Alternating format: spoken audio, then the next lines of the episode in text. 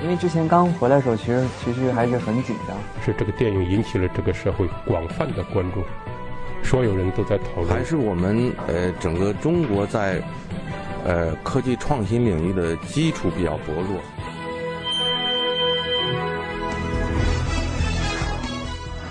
影响有影响力的人，中国新闻周刊。欢迎收听《中国新闻周刊》。本期我们要分享的文章。吴石将军最后的日子，严格的说，对吴石的侦讯是最困难的事。文章主笔郑立。一九四九年十月六日，农历八月十五，国民党国防部中将参谋次长吴石将军度过了五十五周岁生日，也是他人生中的最后一个生日。吴石与妻子商议到台北照相馆合影留念，这些照片成为他与家人在一起的最后影像。在照片中。仅吴石和夫人、小儿子三人，明显不是全家福。或许在他心里，不久后一家人就会团聚在一起，享受天伦之乐。当时，在他和很多人看来，台湾的解放只是时间问题。很多人都相信共产党将不惜代价通过军事手段解放台湾。有材料称，吴石进入台湾后，中共地下组织给他的代号为“密室一号”，这种说法纯属虚构。也有资料称，吴石是战斗在台湾的中国共产党党员，而且是中共特别党员。这种说法也纯属演绎。事实上，吴石没有在组织上加入中国共产党，但他的确自觉选择了中国共产党。吴石的好友、共产党员何穗之女何佳后来充满深情的回忆：，一九四九年八月在台北，父亲和吴伯伯接触密切，为了人民解放事业和避免祖国的分裂。吴石甘冒抚越，同意继续为共产党工作。我们在香港协助吴石和党组织接上了关系。十月初，吴石再次来到香港，与中共华东局对台工作委员会驻港负责人，人称“小万”的万景光会面。会见后，何家受万景光的委托，送他到启德机场，目送他离开。没想到这一别竟成永诀。横的联系导致暴露。对吴石提供的情报的重要性，参与过吴石案审理的李自生在《台湾大间谍案破获始末文》中写道：“吴石是一个忠诚过度的情报员，他以参谋人员的立场猜测中共目前需要的情报，而加以有意的收集。他并且懂得情报的要次，特别注重数字图表，使得朱小姐、朱慎之转送过去的资料都对中共具有极大的价值。”后来，国民党保密局在吴石案档案的综合检讨中，对中共华东局派遣来与吴石联络的朱慎之颇多分析。检讨评价朱慎之党性坚强，学能优良，被捕瞬间吞金，企图自杀，证明其早有应付事变的准备。匪干此种维护重要工作，不惜牺牲个人生命的纪律与精神，诚有可取法之处。检讨还认为。这次之所以能破获吴石案，皆因朱慎之与蔡孝乾等联系暴露身份，犯了横的联系的严重错误。一九五零年一月二十九日晚，中共台湾省工委书记蔡孝乾在住处被埋伏的国民党保密局人员抓获。蔡孝乾的公事包里有一个记事本，上面留下了吴次长的记录，这成为致命破绽，使国民党保密局将目标锁定在吴石身上。三月一日晚。吴石被捕，国民党保密局二处处长叶祥之亲自出马负责主审。叶祥之后来升任台情报局局长，成为台湾情报圈极具影响的人物。从吴石的狱中手记可以看出，他三月五日到四月七日遭到频繁提审，随时被讯问，均是使人神经异常紧张，心境异常刺激。比吴石晚一个多星期入狱的著名报人龚德柏。以狱中见闻写了一部《蒋介石黑狱亲历记》，其中对吴石案有关的人和事也有零星的记叙。龚德白所住的四号牢房就在吴石所住的三号牢房隔壁。保密局监狱前身是日据时期的军人监狱，一间五平方米不到，空气流通很差。这样条件恶劣而狭窄的地方，因为国民党抓人太多而人满为患。第一晚睡了四人，第二晚增至六人，第三晚又增一人。以后均为七八人，有时曾至十人，睡的问题非常严重。至五月十日，他被他人挤得连坐都不能坐，只得站立三小时。救星下降，即国防部次长吴石经医院检验，血压高至二百余度，非得安眠，有即日脑溢血而死之危险，但无为要犯，非明正典型不可。那之后，牢房进行了调整，一间只住七八人了。对吴石的侦讯是最困难的，在国民党当局看来，对吴石的侦讯是最困难的事。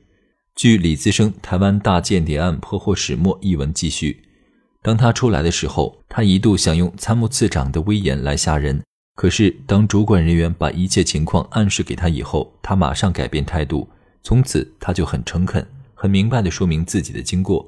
但他一贯的老就是吞吞吐吐，不肯直截了当地讲，除非把一切证据都提出来。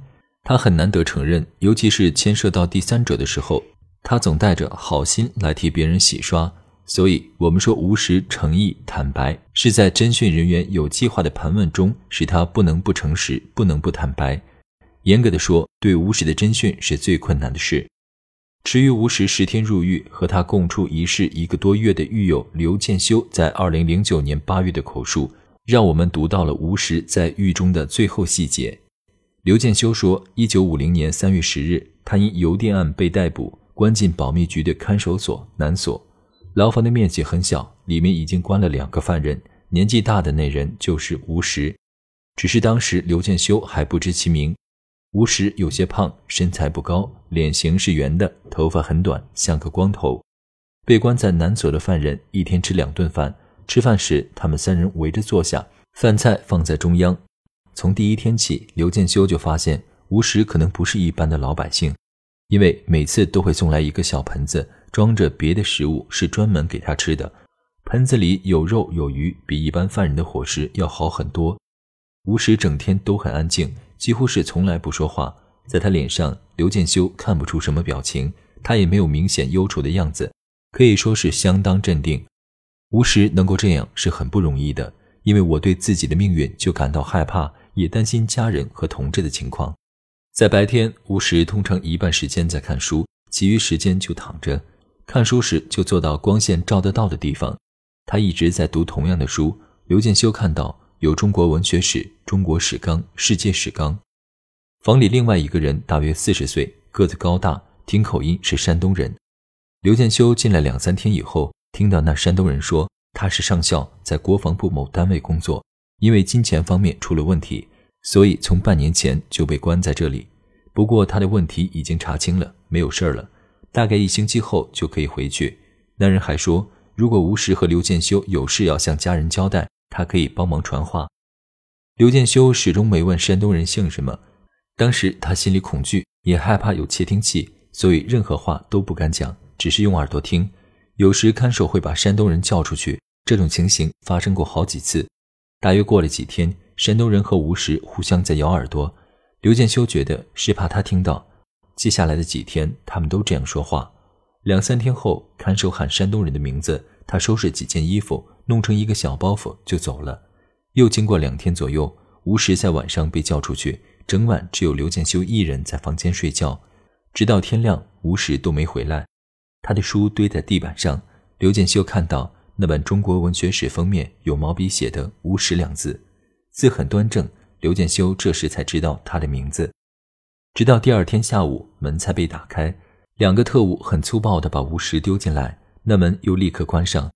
刘建修去查看他的情况，吴石被凌虐得很厉害，躺在地板上不动，也不讲话。他没有穿长裤，身上到处是伤，皮肤是红的、紫的，腿也肿得很大。吴石一直躺着，过了一两小时才慢慢坐起来，靠着墙壁，仍然没有开口。之后饭送来了，吴石指着他的那盆菜，很虚弱地对刘建修说：“吃吧，吃吧。”可是他自己并没有吃东西。刘建修问吴石的情形，吴石说：“我被用刑了。”刘建修问：“什么事啊？”吴石说：“没什么事。”在那以后，看守每天会叫吴石出去擦药，不管是白天晚上，他都躺着不动，也不看书。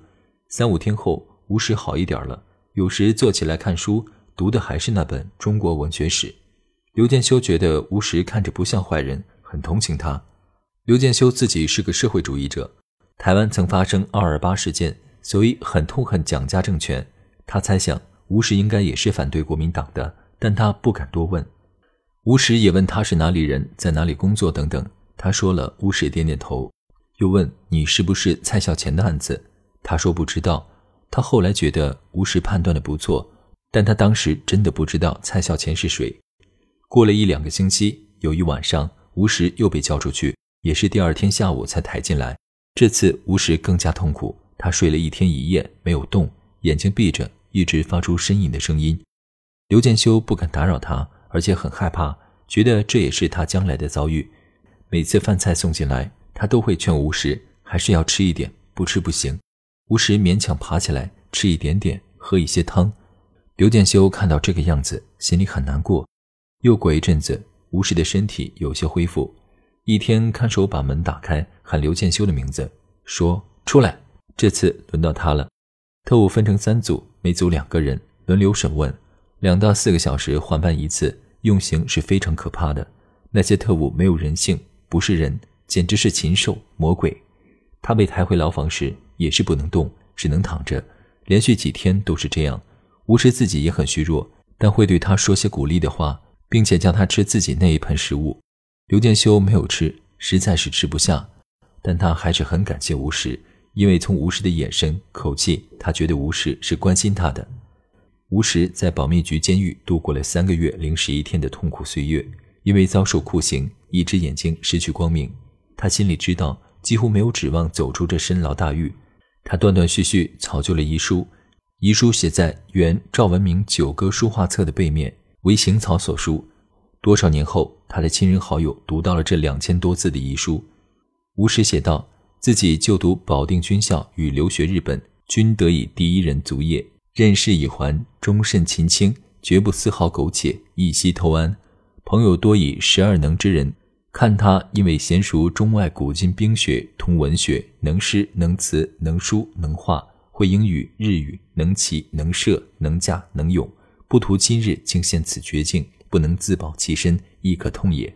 他回忆了自己二十九岁与夫人王碧奎结婚，壮年气盛，家中事稍不当意，便辞色俱厉。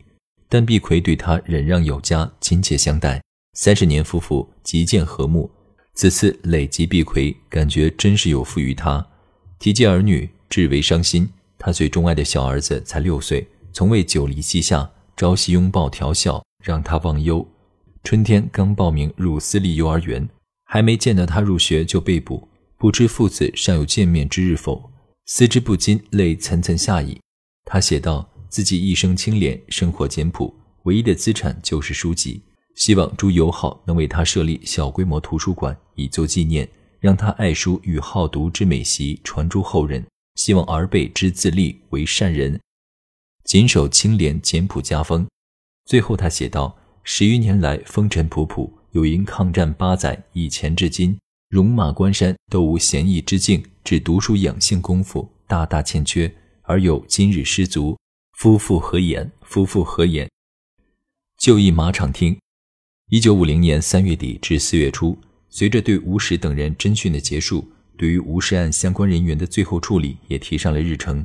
四月七日，国防部参谋总长周至柔签报蒋介石。提出审判人员组成的架构，请示如下：奉交办本部中将参谋次长吴石等叛乱一案，叶赤军法局侦讯终结，依法应组织高等军法会审庭，陈派该局检二副局长曹炳吉、检三军法官宋英三为本案审判官外，拟请指派战略顾问二级上将蒋鼎文为审判长，战略顾问韩德勤、刘永尧为审判官，当否签请世尊？四天后，蒋介石批示可照办，由此对吴石等人进入审判程序。经过一个多月的审理，六月初，蒋鼎文、韩德勤、刘永尧承文周至柔，提出对吴石、陈宝仓、聂曦、朱慎之给予重判，但免于死刑。周至柔转至蒋介石。六月七日，蒋介石阅后大怒，严厉的批示蒋鼎文、韩德勤、刘永晓审判不公，并为罪犯说情，殊为不法之至。应记名该三员革除原职为要。就此，审判意见发生逆转。一九五零年六月十日，一个阴霾满天的日子，下午四时，由蒋鼎文上将任审判长，韩德勤中将、刘永尧中将等任审判官的特别法庭在国防部军法局开庭。审判是在秘密状态下进行的，整个审判时间很短。审判长匆匆问过四名要犯的姓名、年龄和籍贯后，就匆匆宣读了死刑判决，并称死刑已经最高当局核准。实际情况是，蒋介石亲自核准的总统宁高子三九零零八四号杀人密令，于开庭前一日送达军法局。行车从青岛东路的军法局开出，一路经过上海路、南海路几个街区时，阴霾了大半天的台北下起了连绵的六月雨，沿途不少军民冒雨观看。一刻钟后，行车抵达马场厅，这是河边的一片坡地，空旷而荒凉。早在日据时代，就是处决犯人的场所。四人再次就义。当时情形，唯有香港《星岛日报》第二天在头版显要位置做了报道，在当时颇为轰动。报道的大标题为“轰动台湾间谍案，四要诀同被处死”，还特别加上了一个意味深长的副标题：“吴石临行前从容吟诗。”报道说。六月十日下午四时，国防部军法局高等军法审庭长蒋鼎文升庭，依据惩治叛乱条例，将吴石、陈宝仓、聂曦、朱慎之四人判处死刑。四人闻道，莫无一语。随后，书记官桑振业走进被告席，通知四人，如有遗言，准许当场书写。吴石、陈宝仓和朱慎之都留下了简单遗嘱，聂曦则迷糊不复书写。十分钟后，遗书写完。四人在庭上饮酒颇多，旋由宪兵押登卡车抵马场厅刑场。四人经行刑宪兵扶持下车，举步已见艰难。四时三十分，四人自左至右跪于刑场坡地，一声执行的命令，四宪兵执枪行刑。枪声齐响后，四人同时倒地。吴石惨叫一声后，其心脏缓缓自伤处突出。吴石中两枪毙命，朱慎之中六枪毙命，血流遍地。事后分装入四具博棺掩埋。报道透露，吴石事前早知难免一死，遗书早在狱中草就，当堂只写诗一首。至于这首诗写了什么，《星岛日报》未透露一字，之后也无后续报道，把悬念留给了读者，也留给了历史。几年前，我从吴石中将家人手中看到吴石最后的手记，读到这首用生命凝结成的诗句。这首诗是吴石在狱中就写在遗书之末的。庭上再书写了一遍，诗写道：“天意茫茫未可窥，遥遥世事更难知。平生单立为忠善，如此收场亦太悲。五十七年一梦中，声名至业总成空。仍将一居担心在，泉下插堪对我翁。”又过了两个月，一九五零年八月十日，因吴石案受牵连的吴石副官王正军、作战参谋林志森就义。至此，因吴石案遭杀害的人士达六人之多，因吴石案受牵连者逾二百人，总数字有多少，只能期待时间来给出答案。一九九四年，吴石将军遗骨回归大陆，和夫人合葬于北京香山公墓，一座汉白玉纪念碑上写着“吴石将军王必奎夫人之墓”，墓碑背面记刻着：“胜利后反对内战，致力于全国解放及统一大业，功垂千秋。”一九七五年，人民政府追赠革命烈士。